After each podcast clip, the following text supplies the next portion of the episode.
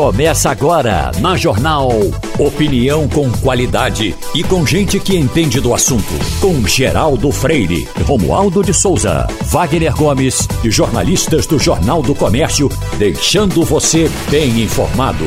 Passando a Limpo. Passando a Limpo de hoje, conta com as presenças dos jornalistas Maria Luísa Borges, Ivanildo Sampaio e Romualdo de Souza.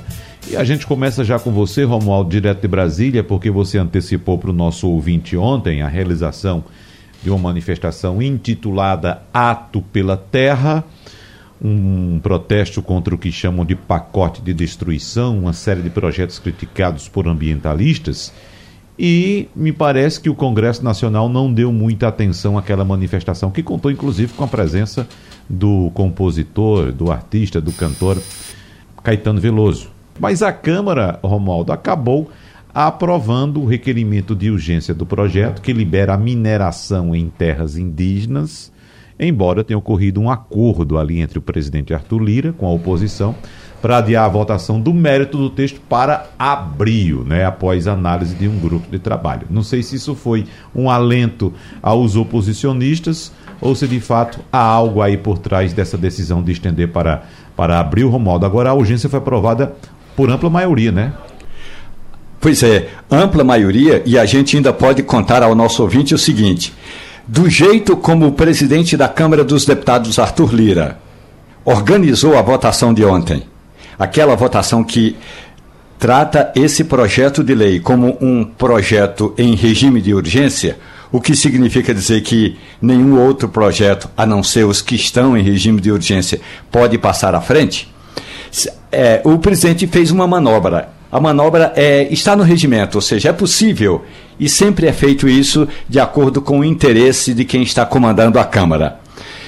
Depois de aprovado o relatório nessa chamada comissão especial, formada por oposição e situação, contrários e a favor, então o que vai ocorrer é que o projeto vai direto a mesa, a presidência, e aí não vai precisar passar por nenhuma comissão.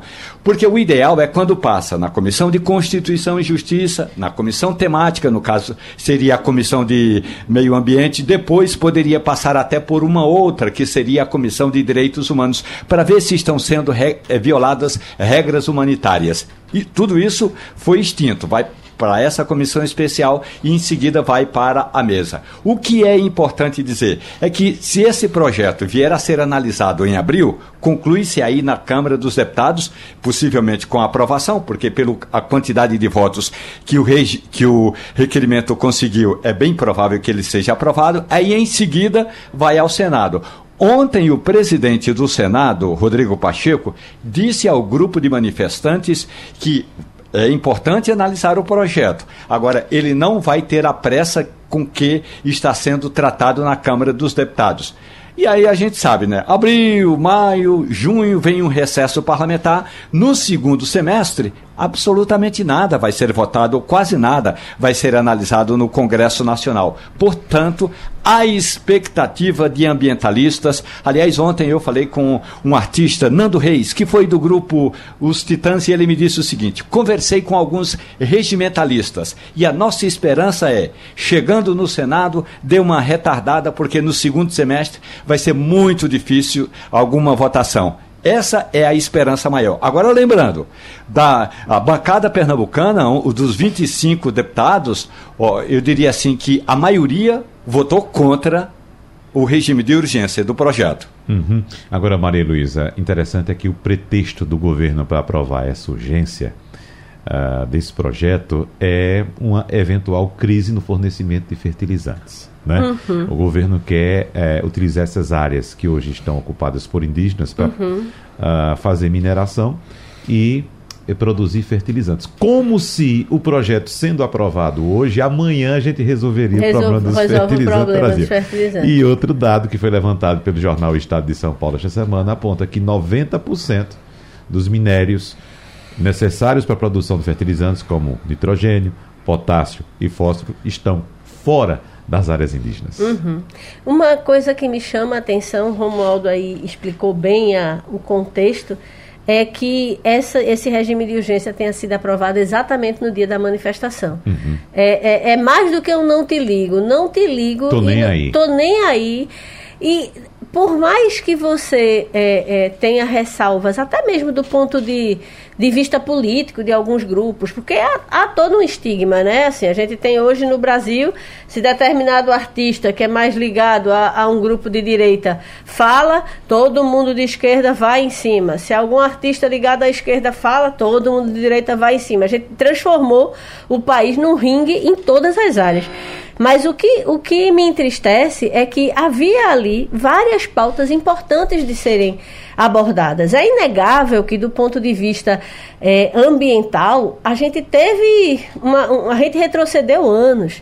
Né? A, a, com a questão da mineração, a gente pode gerar uma. uma uma lei que deixe tudo aberto demais. Porque, como você diz, não é porque eu fiz uma lei hoje que amanhã está se produzindo fertilizante. Você uhum. tem que ter todo um licenciamento, você tem que ter toda uma adequação, você tem que apresentar um monte de, de dados para que a licença seja expedida, a não ser que a, a, a, intenção seja realmente que tudo seja aprovado a toque de caixa. E outro detalhe, fábrica. Isso, é, tem que também. ter fábrica, tem que construir do né? zero. Então, assim, esse fertilizante não vai chegar na sua casa, esse suposto fertilizante que seria produzido numa terra indígena, não vai chegar na sua casa daqui a um dia, dois uhum. dias, um mês, talvez nenhum ano. Né? Não vai chegar para o. Tem um o detalhe produtor. importante, Wagner. Sim. Se me permite, Maria Luísa. O detalhe importante é a tal da ciumeira. Olha, ciumeira, o ciúme, como diz o poeta é algo fundamental numa relação afetiva. Agora, numa relação política, é danado de você aceitar e de conviver. Vários parlamentares, incluindo o presidente da Câmara dos Deputados, Arthur Lira, ficaram enciumados porque a turma de artistas, cantores, compositores, a mulher do Caetano Veloso, e aí quando eu digo a mulher do Caetano Veloso, estou me referindo a Paula Lavigne, que foi a organizadora daquele evento, simplesmente ignoraram a Câmara dos Deputados. O ideal, aliás, isso é importante. O ideal, segundo disse o deputado Ricardo Barros, que é o líder do governo, é que essa manifestação não fosse no Senado, porque o projeto não está no Senado. O projeto está na Câmara dos Deputados. Então, que fosse no Senado, na Câmara dos Deputados. Porque os deputados também queriam tirar foto com os artistas. E aí ninguém pôde tirar foto com os artistas. Quer dizer, não, é, não pôde, né? Os deputados atravessaram a, a linha imaginária que divide a Câmara e o Senado e foram para a manifestação no Senado, mas todo o manifesto foi entregue ao presidente do Senado a pretexto de ser um manifesto entregue ao presidente do Congresso Nacional, porque tem a Câmara tem o Senado e o Congresso. Só que o Congresso é algo hipotético, não funciona dessa forma. Eu, particularmente, acho que esse protesto deveria ter, esse manifesto de ontem deveria ter sido entregue assim, na mão do presidente da Câmara dos Deputados. Se quisesse entregar a Rodrigo Pacheco, tudo bem. Mas essa é, é uma estratégia organizada pela multi, multi marketo, market, marketing, marketing é, desse grupo todo, a Paula Lavini. É, e a gente tem que, é, de qualquer forma, eu imagino que do ponto de vista bem efetivo, a gente tem o Senado como casa revisora. Né? Então eles sabem, tá, a, a, quem organizou sabe que a Câmara ela pode até fazer muito barulho, mas se esse projeto também não passar pela outra casa, ele volta a estaca zero. Inclusive, se for mudado, né, tem que voltar para ser reapreciado, enfim. É, deve ter, ter alguma lógica estratégia, mas foi muito sintomático que no mesmo dia, né, a sincronia perfeita entre uma, uma manifestação que, que foi uma manifestação é, importante. A gente está vivendo um tempo de tanto marasmo, né, faz tanto tempo que a gente passou pelas grandes manifestações que assim, você vê aquela quantidade de gente até surpreende, porque a população está meio anestesiada em alguns momentos. Eu, eu não sei se nós, Maria Luísa, eu, você, Romualdo, Ivanito Sampaio, quem nos escuta, é, se nós fazemos parte de uma nação chamada Brasil ou se nós estamos à parte. E se os políticos de fato estão com outra nação ou atendendo a, a outro público ou outro lado. Porque é, não só foi exatamente assim como você disse, uma manifestação na porta do Congresso, eles simplesmente aprovam o regime de urgência, assim, numa rapidez impressionante. Né? Como nós temos um exemplo aqui bem próximo de nós também, diante da situação de que nós estamos passando agora, a preocupação que todos nós estamos com as consequências econômicas desse conflito lá na Ucrânia, o preço do combustível que já está aqui retido há praticamente três meses e que pode explodir a qualquer momento. Defasagem de 40%. Defasagem de 30% já na é. gasolina, um pouco mais acima o, o, o diesel. O diesel. Tá Exatamente.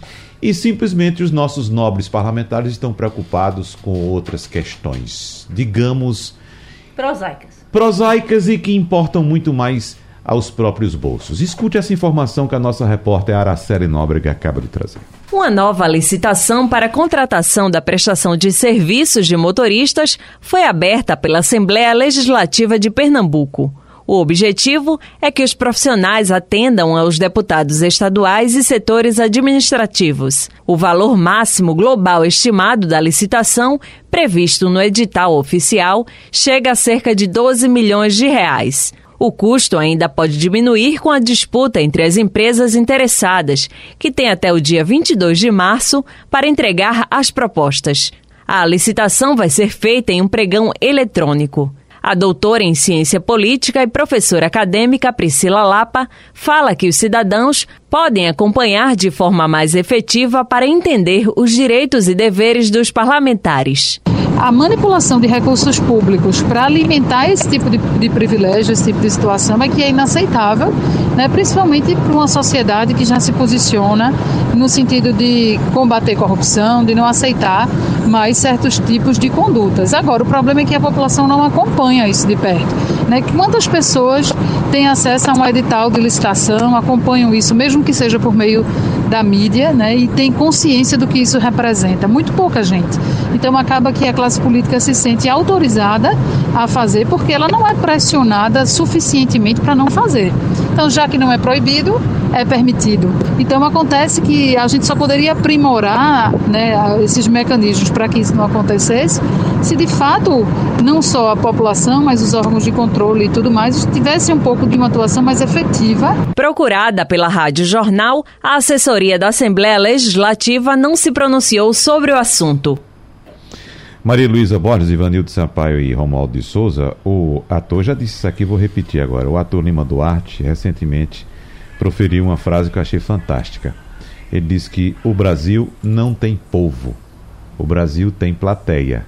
E é exatamente isso. A gente fica de plateia assistindo a esse tipo de situação. Veja só que estamos no ano eleitoral é, e numa crise enorme, saindo de uma crise, talvez ainda não se sabe se a gente vai sair de fato da crise da pandemia, mas já encomendamos outra crise, que é a crise econômica advinda desse conflito na Ucrânia.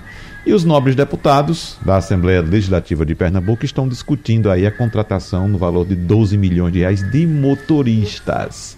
E aquele trabalhador que está hoje sem saber se vai ter dinheiro para colocar combustível no seu carro para sair para trabalhar, não é?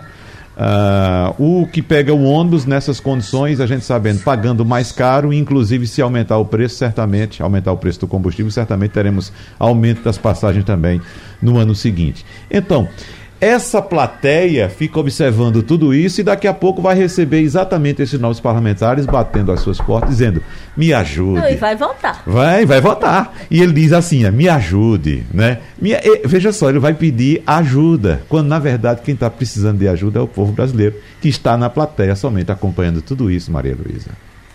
Pois é, eu tinha visto essa, essa, esse, esse pregão, na verdade, né? Que não uhum. chega nem ser licitação mais formal, já é para agora para março. É, ontem no blog de Jamildo, eu tinha visto essa, acho no começo da manhã, essa. É, e achei até estranho, porque eu imaginava que haveria uma repercussão, assim, que as pessoas iriam é, compartilhar em redes, mas eu tenho a sensação que as pessoas estão meio que anestesiadas, Wagner. Uhum. Não sei se você tem essa essa sensação também. As coisas chegaram a um nível tal que meio que pararam de nos indignar, pararam meio de nos é, causar é, estranheza, causar é, vontade de protestar. Antigamente o povo, pelo menos numa rede social, reclamava, pois agora parece que até o, o ativista de sofá está tá anestesiado. Ivanildo Sampaio já chegou? Já está por aqui? Já, né? Ivanildo, perdemos o nosso conceito. Chegou sim, Wagner. De povo, de, de nação, porque, como diz Lima Duarte, povo representa uma nação, ou seja, ele decide o seu futuro, o seu caminho. O povo unido, luta e decide o caminho que quer seguir. E estamos vivendo, segundo Líbano Duarte, uma plateia, assim como Maria Luísa disse agora também, que estamos todos anestesiados acompanhando tudo isso, Ivanildo. A gente estava comentando, vocês estavam comentando, eu estava ouvindo, é, o recente evento lá em Brasília, né, em defesa uhum. das terras indígenas. Blá, blá, blá. Repare só, o maior, a maior manifestação popular que eu já vi neste país foi a passeata pelas diretas já. Reuniu mais de um milhão de pessoas nas ruas de São Paulo. No dia seguinte, o Congresso votou contra. Uhum. Então, quer dizer, eles, eles estão pouco ligando para que o povo brasileiro pensa e quer, pelo que pensa e defende, pelo que é, é lógico, é justo, é direito. E aí você tem toda a razão em Lima Duarte também. Nós não temos povo, temos plateia. Uhum. É. Já vamos conversar agora com o presidente da Associação Brasileira dos Produtores e Exportadores de Frutas e Derivados, Abra Frutas, Guilherme Coelho, porque nós estamos, evidentemente, muito preocupados com a situação do agronegócio no Brasil, que pode, devido às sanções impostas pelos países do, Ocidente contra a Rússia, afetar o agronegócio aqui no Brasil. Né? Existe risco real de desabastecimento de insumos agrícolas e se há esse risco, a partir de quando? Bom dia, doutor Guilherme Coelho, seja bem-vindo mais uma vez. É, muito obrigado pela oportunidade. Bom dia a todos da Rádio Jornal, dos ouvintes. Eu estou falando aqui agora ao vivo, lógico, diretamente da feira de Caruaru, do pátio de eventos. Aqui atrás de mim está a, a, estátua de Luiz Gonzaga. Uhum. E eu vim aqui visitar a Feira da Agricultura Familiar, Estou impressionado com o que estou vendo aqui da organização, de, de como são fortes, como tem produtos de qualidade. Enfim, eu estou passando amanhã aqui conversando com os agricultores familiares. É, veja só, é, a Rádio Jornal, com, com, muita atenção, cobriu a minha viagem que eu fiz acompanhando o presidente da República, tá certo, a Moscou. E lá foi uma viagem muito importante, que fomos tratar de outros temas, mas principalmente os fertilizantes. Esse foi o tema mais importante que nós fomos ver lá. E as reuniões foram muito boas. Reuniões com o pessoal do nitrogênio, do fósforo, do potássio, que são os macronutrientes, que toda planta precisa desses três elementos para que ela possa desenvolver, produzir. E transcorreu num, num clima de muita cordialidade. E também os cursos nos pedindo mais proteína animal, como carne de frango, carne tá certo, da a carne de gado, enfim. E, enfim, nós saímos de lá muito animados, porque a reunião, as reuniões todas foram de muito alto nível e que, com certeza, é, os suprimentos viriam da parte de fertilizante. E, ao mesmo tempo, a ministra Tereza Cristina estava no Irã, em Teherã, conversando também para que mandassem mais fertilizantes, porque é a, é a, é a lei da oferta e da procura. Né? Muito fertilizante, o preço baixo, pouco o preço fica alto. E logo, logo que nós saímos de lá, o que é que aconteceu? Ocorreu simplesmente a, a guerra. E com isso bagunçou tudo. Né? Então, a ministra Tereza Cristina está indo agora dia 12 desse mês, amanhã, se não me engano, ela vai ao Canadá tentar novas conversas, tá certo? E nos preocupa de fato. De fato, o estoque no Brasil, ele existe, o estoque tem, não é uma coisa que vai faltar de hoje para amanhã, mas nos preocupa bastante e nós temos que tomar providências. Uhum. Agora, uh, Guilherme Coelho, o senhor diz, evidentemente, a gente acompanhou, como o senhor bem disse, inclusive o senhor nos concedeu entrevista direto lá da Rússia falando sobre essas eh, reuniões e eu queria saber se de fato eh, a comitiva brasileira se inteirou do que estava acontecendo, porque a gente acompanhou aqui declarações do próprio presidente da República no sentido positivo de que não haveria guerra, dando a entender de que ele teria conversado com o presidente Vladimir Putin e essa conversa teria sido positiva no sentido de não haver guerra. E a comitiva chegou aqui de fato bastante Uh, com um pensamento bastante positivo em relação a esse momento. Estava um tanto à parte da realidade do que estava acontecendo, porque foi só o Brasil sair da Rússia e a guerra começar. Eu tive lá várias reuniões que a gente chama preparatórias com os russos. Ter a reunião com o presidente da República. Uhum. Eu me afirmar que é Ô, doutor Guilherme, vamos fazer o seguinte: é, a gente está com interferência aqui na sua comunicação. Eu vou pedir. A imagem tá linda. Quem nos acompanha pelo YouTube da Rádio Jornal, pelo site, está vendo aqui que o senhor está diante da, da estátua de Luiz Gonzaga. Mas eu vou pedir para nossa técnica refazer a comunicação por telefone para que a gente tenha uma clareza maior nas suas colocações, tá certo? Um minutinho só, a gente refaz a comunicação com o senhor, porque tem muito vento aí também no local e o vento está tocando no seu microfone e fica atrapalhando. Eu vou pedir para o pessoal da nossa técnica refazer a nossa comunicação, porque essas informações são importantes. Nós temos, é, Maria Luísa Borges, a importância econômica do Vale do São Francisco uhum. para a nossa economia aqui em Pernambuco, para o Brasil também, claro. Uhum. Não é isso? E eu diria então, para a Europa também, porque eles são muito dependentes de nossas frutas. Exatamente. Pronto. Então o presidente Guilherme Coelho está dentro do carro agora, protegido do vento e vai poder falar. Então eu falava a respeito da realidade que nossa, que aquela comitiva encontrou lá na Rússia e quando voltou para o Brasil com uma situação completamente diferente, já com a guerra praticamente eclodindo, Guilherme Coelho. Olha, é, voltando, então hum. eu gostaria de dizer que, de fato, nessas reuniões preparatórias, nós tivemos um jantar também.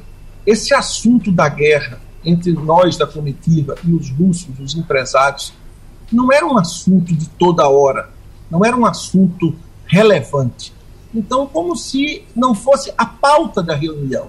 Eles também não emitiam opinião se ia ter guerra, não ia ter guerra da conversa que o presidente da República teve com ele, e depois o presidente teve conosco, o presidente não falava de guerra, ele falava de que efetivamente de que estava animado, que falou do crescimento do agronegócio e que nós estávamos precisando de mais fertilizantes. Então, é, de fato, isso para nós que saímos de lá foi uma surpresa, porque nós imaginávamos que isso não iria acontecer. Tá certo? Agora, é preocupante? É preocupante. É preocupante por uma série de coisas, que as sanções estão acontecendo aí, a Europa está no, no, no moinho desse negócio, nós estamos com uma crise enorme de logística, minha gente, enorme. De, de agosto de 2020 para agosto de 2021, os fretes dos containers para mandar para os Estados Unidos dobrou de preço. Agora eles querem botar mais 30%.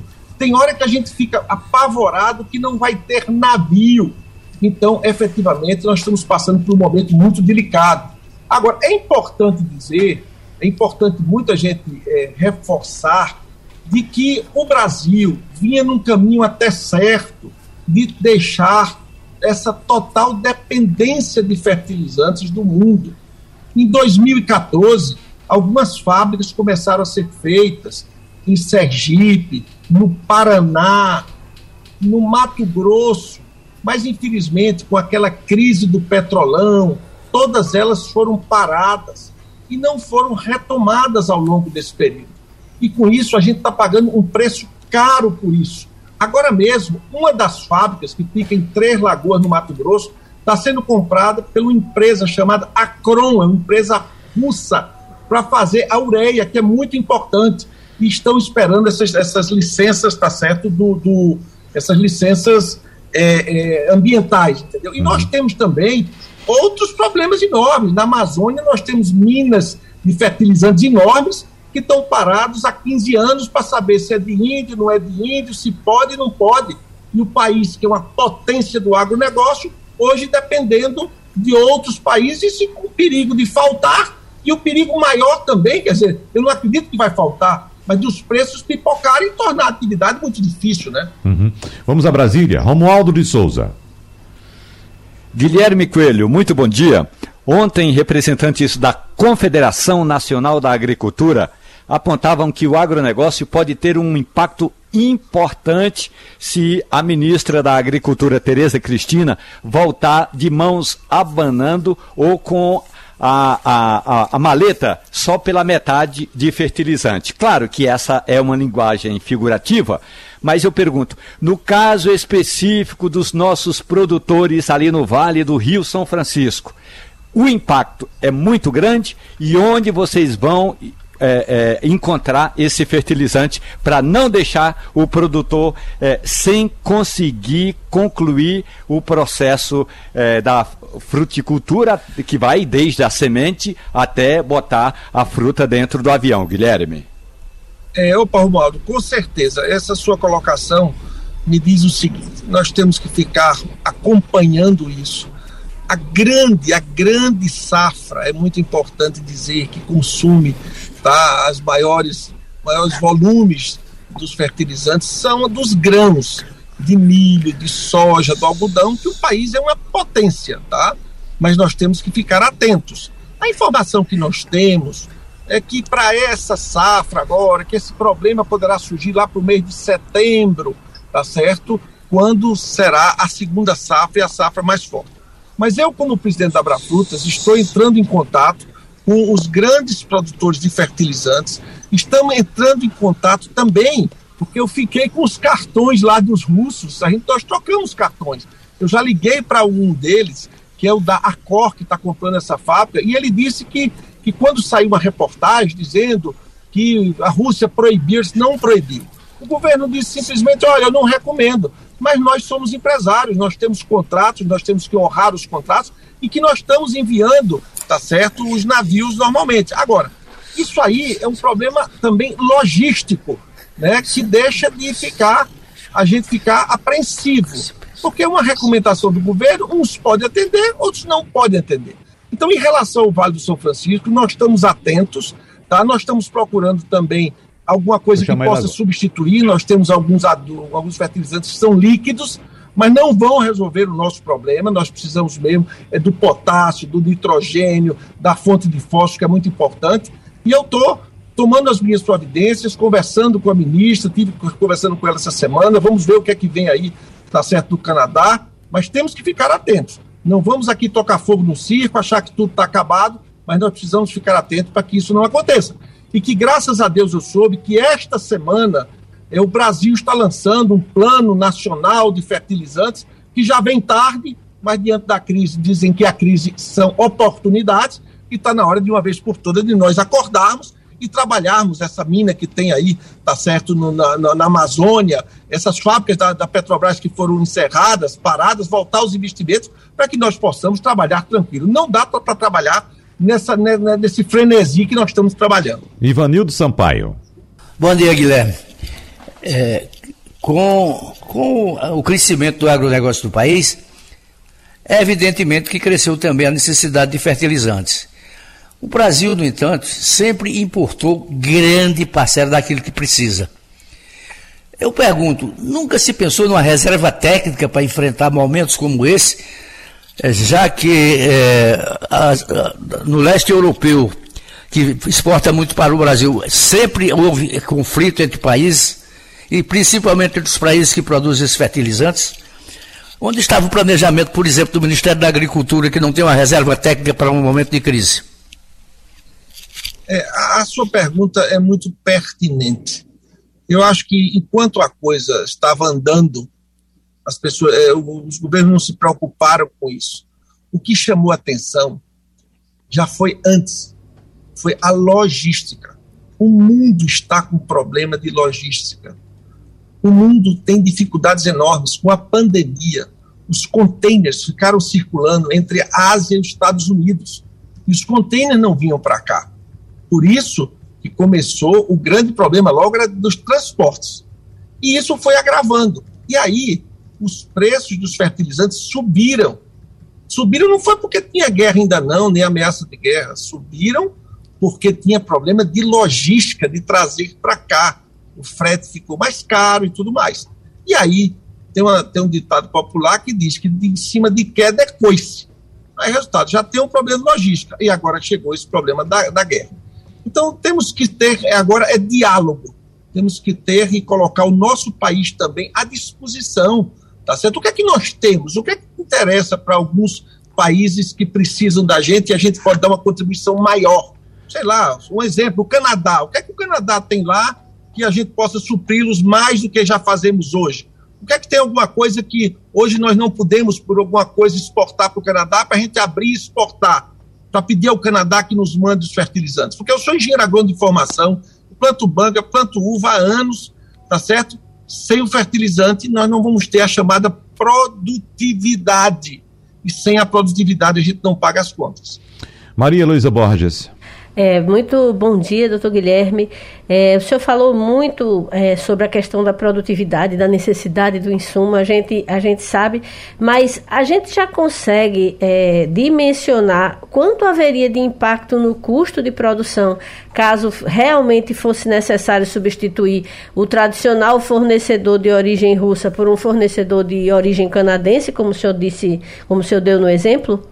Não, eu, eu não, me, não me arriscaria a dizer um número. O que eu quero dizer também, eu, eu não me arriscaria. Eu sei que o custo sobe, mas eu não tenho essa conta. Mas uma coisa eu queria dizer a você. Eu acho que a Embrapa, viu, Maria, ela tomou uma atitude muito rápida. Não sei até que ponto nós vamos colher os, os louros, tá certo? Os resultados agora. Mas o que é que nós temos no Vale do São Francisco? É a chamada agricultura sustentável é o uso racional da água. Nós lá usamos, minha gente, a água por gotejamento, por microaspersão. É aquela gotinha que a água cai somente o suficiente que a planta vai absorver.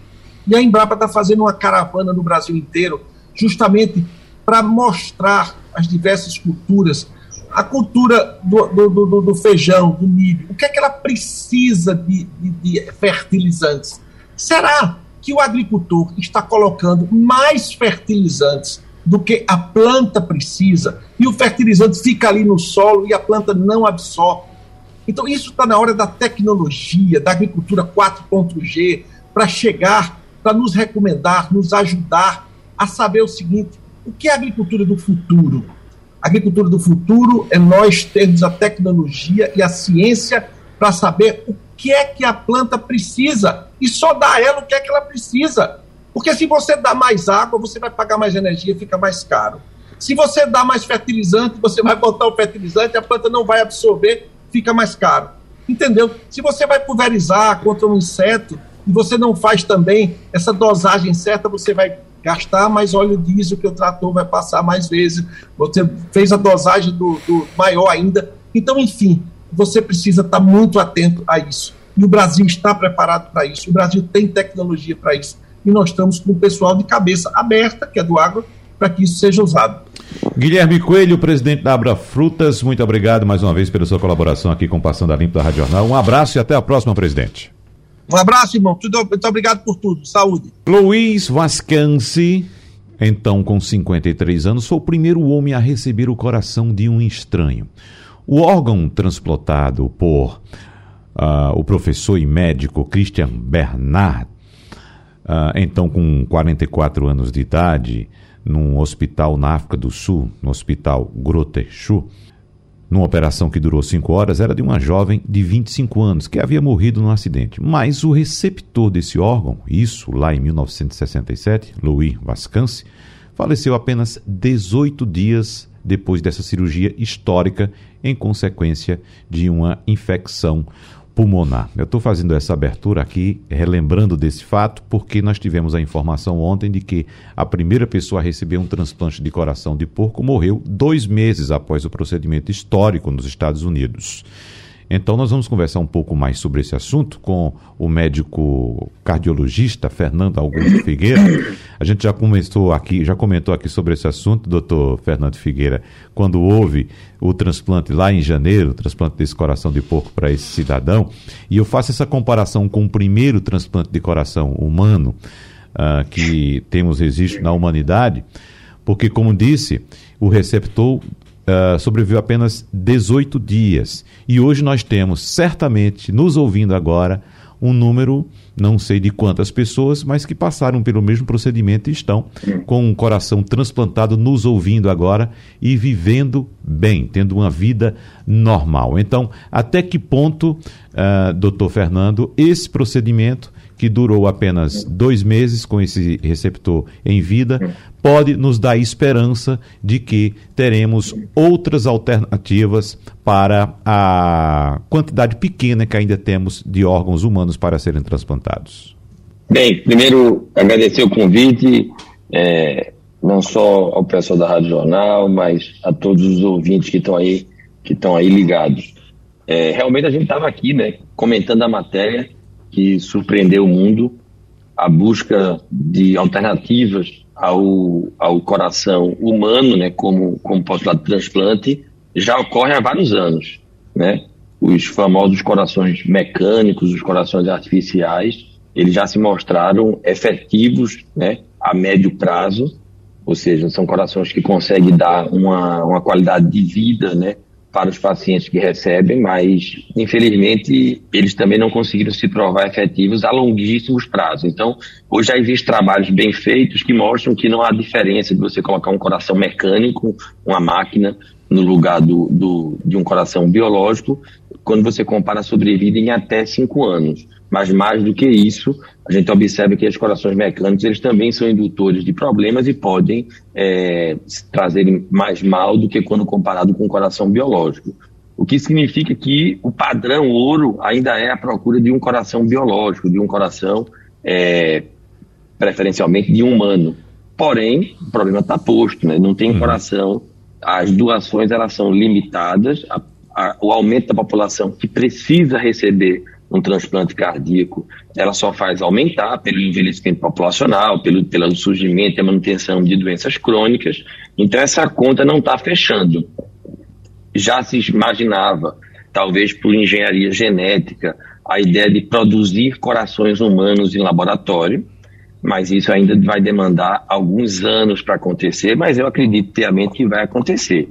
Então, é o que a gente chama de tecnologias meio por que não, então, pegar corações de animais que se assemelham do ponto de vista geneticamente, fisiológico e funcionalmente, como, por exemplo, o coração do porco?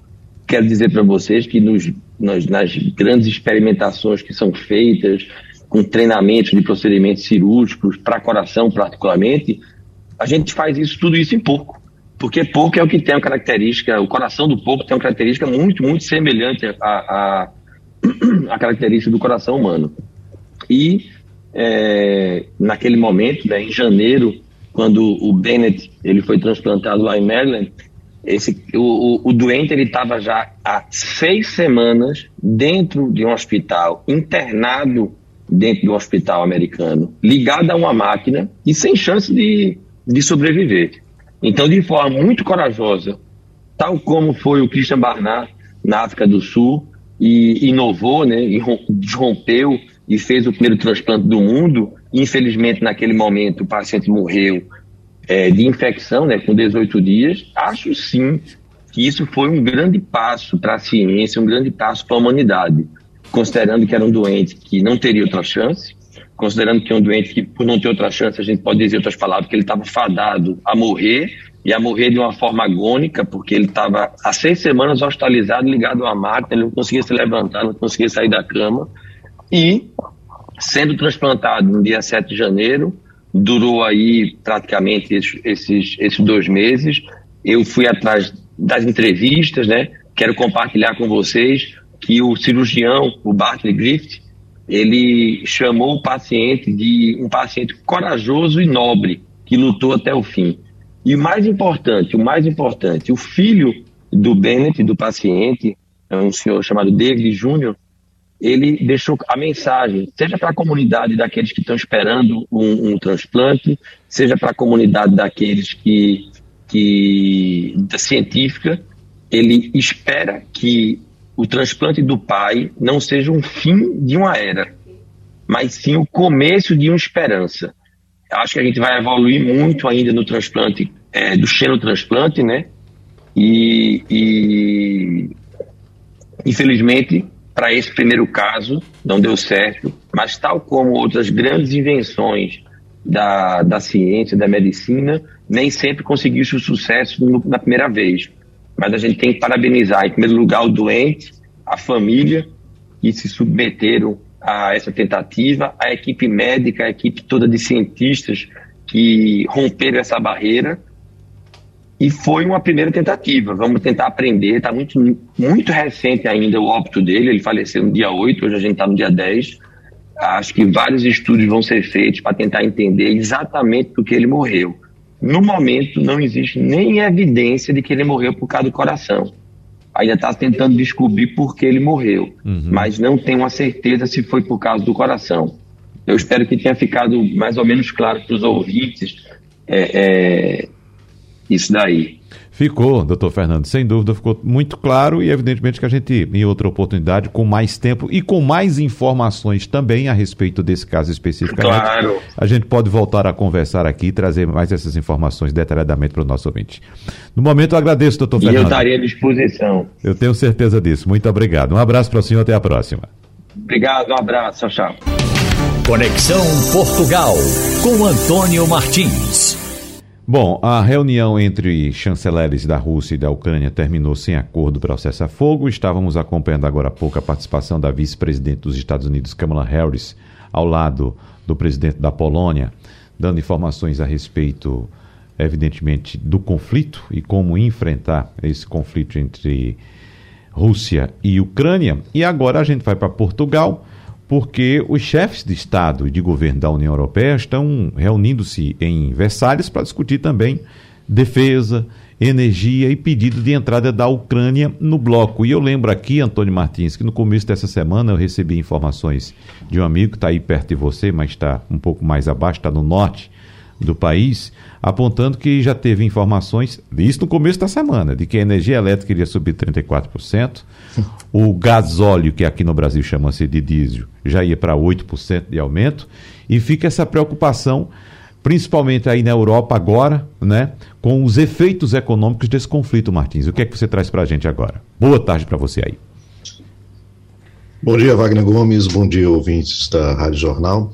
É, essa reunião, como você começou a falar, né, da, do, dos chefes de Estado, de governo da, da União Europeia em Versalhes, ela estava marcada, é, era para tratar de questões econômicas, mas com a crise na Ucrânia, obviamente que eles passam a tratar também dessa questão de defesa. Né?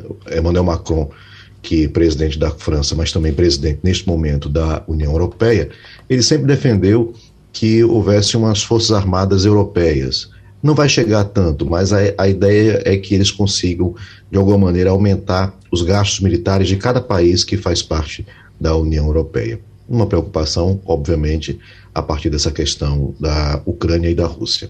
Outra questão também em, relação às fontes de energia, né, tentar diminuir a dependência da União Europeia é, do gás que vem da Rússia e, obviamente, também discutir essa questão é, de como tratar a partir de agora a Ucrânia. A Ucrânia vai entrar para a União Europeia ou não vai entrar para a União Europeia? Essa é a grande questão.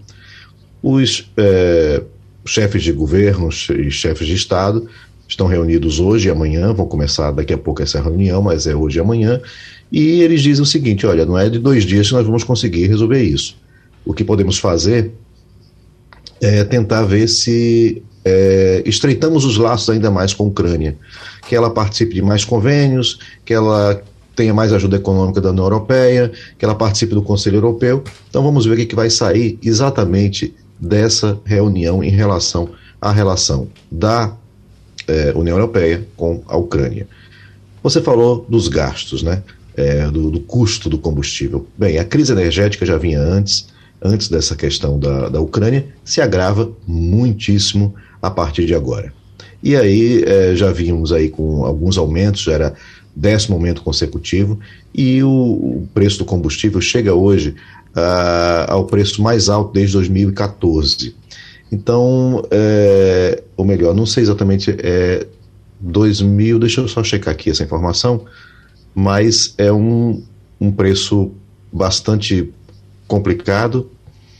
É, enfim, ele chega, ele chega, aumentou 14 cêntimos, né? Agora, o último, o último aumento, 14 cêntimos aqui para o diesel, 0,85 para a gasolina.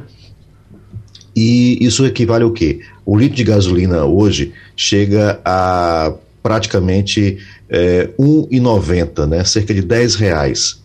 É, esse é o maior preço, né? Eu falei de 2014, mas não é 2012, né? Os preços nunca tiveram tão alto há uma série de medidas que o governo está tentando tomar para poder minimizar essas questões.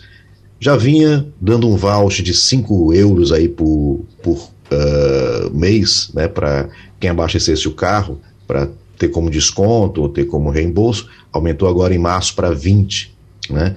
E manteve subsídio para é, quem trabalha é, com com, com automóvel, né, como motoristas de, de, de táxi e transportes urbanos, então é, há aí uma, uma, um subsídio que se mantém de 30 cêntimos por litro e também vai tentar, é, como é que se diz, é, é enfim, tentar fazer com que as pessoas usem mais o transporte público.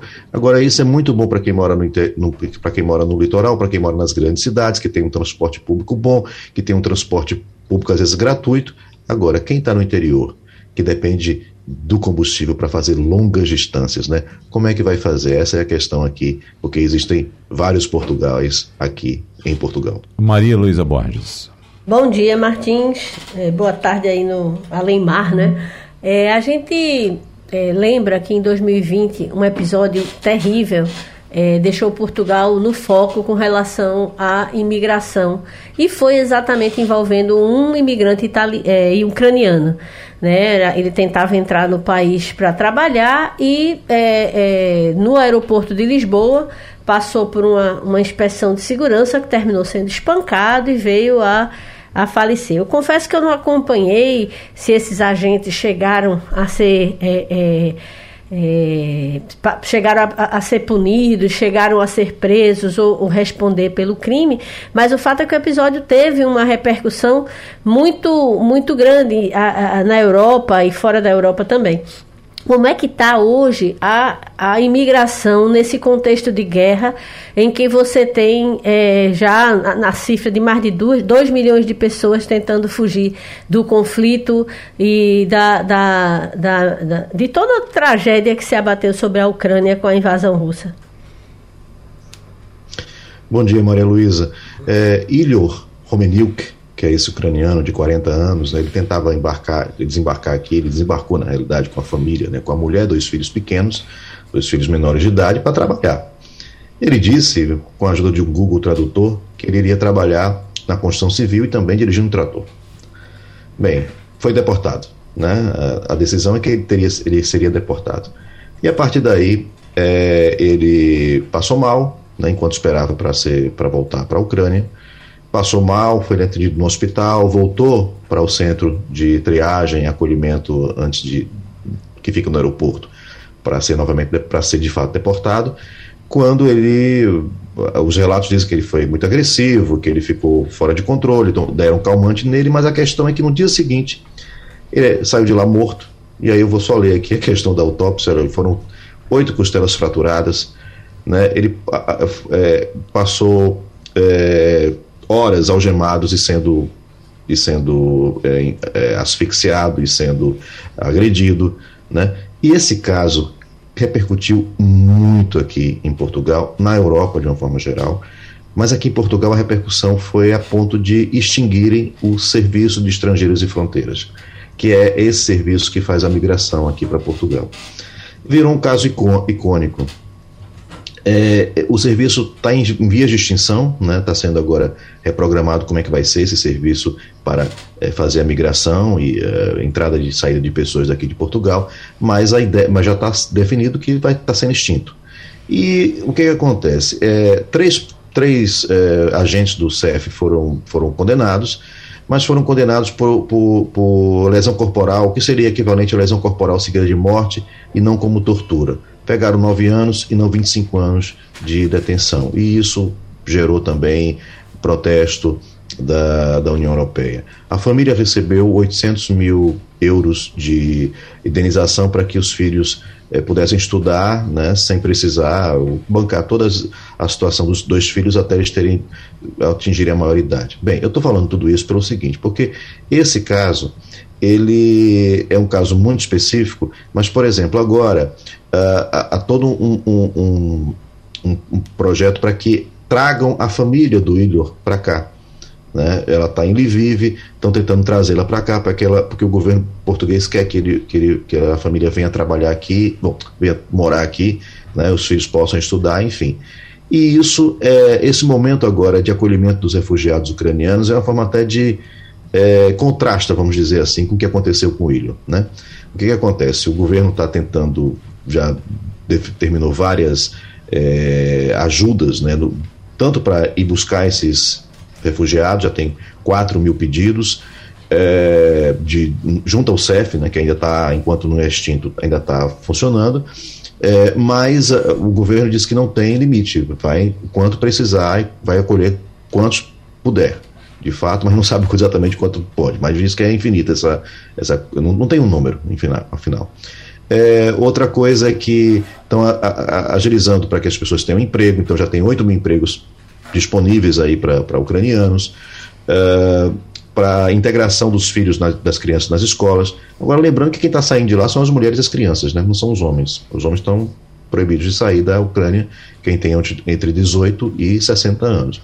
Então, assim, há toda uma, uma movimentação para isso, tanto do governo quanto da iniciativa privada, da sociedade. Então, tem atores, celebridades indo para a Ucrânia buscando refugiados, é, cientistas fazendo parte de plataformas para conseguir alocar cientistas que saiam da Ucrânia em alguns laboratórios, não só aqui em Portugal, mas fora. Então, há toda uma. uma, é, é, é, muito, muito interessante, não vou dizer engraçado, obviamente, mas muito interessante que isso, esse momento agora ocorra dois exatamente dois anos depois da morte do Willor, né? Ele morreu no dia 12 de março é, de 2020 e nós estamos mais ou menos nisso, né? Faltam dois dias. Ivanildo Sampaio. Bom dia, Martins. É, a imprensa divulgou que o Brasil ratificou um acordo de mobilidade com Portugal e com países africanos. Que acordo de mobilidade é esse que pouca gente ouviu falar? Eu, pelo menos, nunca ouvi. Uhum. Esse acordo de mobilidade ele foi assinado no mês ano passado é, em Luanda, né, dos países que fazem parte da que, que falam a língua portuguesa, né, dos PALOPs, né, como se chama, da CPLP, que é a Comunidade dos Países de Língua Portuguesa. É, o Brasil precisava ratificar esse, esse acordo, os, alguns países já tinham ratificado, a maioria já tinham ratificado esse, esse acordo. O Brasil ratificou e o chanceler Carlos França esteve aqui no início da semana justamente para apresentar, é, para entregar essa ratificação. É, e o que, que significa isso? Que é facilitar a mobilidade do, do, dos, dos cidadãos desses países entre esses países, inclusive, obviamente, é, para questões de, de estudo, para questões de trabalho, embora haja, e pela falta de mão de obra em alguns países, especificamente Portugal, haja também um, um, uma pressão para que seja mais alargado isso, que não, não, se resuma apenas à questão profissional e à questão universitária. Né? Mas é uma forma de. Já vem aí uma, uma, uma comunidade enorme brasileira de estudantes Brasil é a, maior, a brasileira é a maior comunidade estrangeira em Portugal e boa parte dessa comunidade é formada por estudantes universitários. Então, assim, é uma forma de facilitar a vida dessas pessoas, porque às vezes demoram para receber o visto de estudante, quando conseguem, já, a, a, o ano letivo já começou aqui, em Portugal, muita gente tem chegado atrasado para as aulas, então isso tem é, é, uma forma de ajudar nesse sentido. Né? Alguns países ainda não, não, não ratificaram, né? É, por exemplo, Timor-Leste, Angola e Guiné Equatorial, curiosamente Angola no país que foi onde foi assinado esse acordo. Né? Então é mais nesse sentido, né? de facilitar uma migração que já existe de alguma maneira para quem quer trabalhar e para quem quer estudar. Romualdo de Souza. Antônio Martins, muito boa tarde, Martins. Ontem houve um protesto aqui em Brasília, diante do Congresso Nacional, contra um pacote de medidas relacionadas ao meio ambiente e às populações indígenas. E foi possível constatar que muitas bandeiras da Ucrânia estavam presentes nesse protesto. Aliás, o primeiro grande protesto fora das chamadas. Eh, fora do, eh, dessa linha aí que a gente tanto ouve falar contra e a favor do presidente Jair Bolsonaro, foi um grande protesto. Significa que pelo menos algumas correntes ideológicas dos movimentos sociais estão apoiando a Ucrânia. Qual é a manifestação que se vê nas ruas de Portugal, especificamente em Lisboa, Martins, a respeito desse conflito da Rússia com a Ucrânia? Bom dia, Romualdo. Primeiro, vou dizer que esse protesto é muito repercutiu bastante aqui em Portugal. A mídia deu uma cobertura boa, né, tanto a imprensa como a televisão, porque é um assunto muito sensível para a comunidade europeia e para Portugal. É, em relação às manifestações a favor da Ucrânia ou contra a, a invasão da Rússia à Ucrânia, existe quase todos os dias aqui protestos, muito no Porto, Né? Final de semana, geralmente, grandes protestos no Porto, em, em Lisboa. Então, e não só isso, né? A gente passa assim pela, pelas ruas e vê às vezes janelas com bandeiras da Ucrânia, pessoas com fitas nas roupas da Ucrânia. Então, todo mundo tentando se expressar em solidariedade, à Ucrânia. Como eu já falei aqui algumas vezes, a Ucrânia tem uma comunidade muito grande aqui em Portugal e tem uma que acaba tendo também uma ligação muito forte com o país, né? Com o, o país Ucrânia porque tem pessoas lá que moraram aqui ou que têm parentes aqui, e não é à toa toda essa, essa receptividade do governo português e também da população portuguesa aos refugiados ucranianos. Antônio Martins, muito obrigado. Um abraço para você aí em Portugal. Vamos esperar que de fato essa situação se resolva. Os diplomatas, os chefes de Estado estão conversando para tentar encontrar uma saída, mas está difícil. Então, Agradecemos aqui as presenças também de Maria Luísa Borges, Ivanildo Sampaio, Romualdo de Souza e terminou Passando a Limpo. A Rádio Jornal apresentou opinião com qualidade e com gente que entende do assunto. Passando a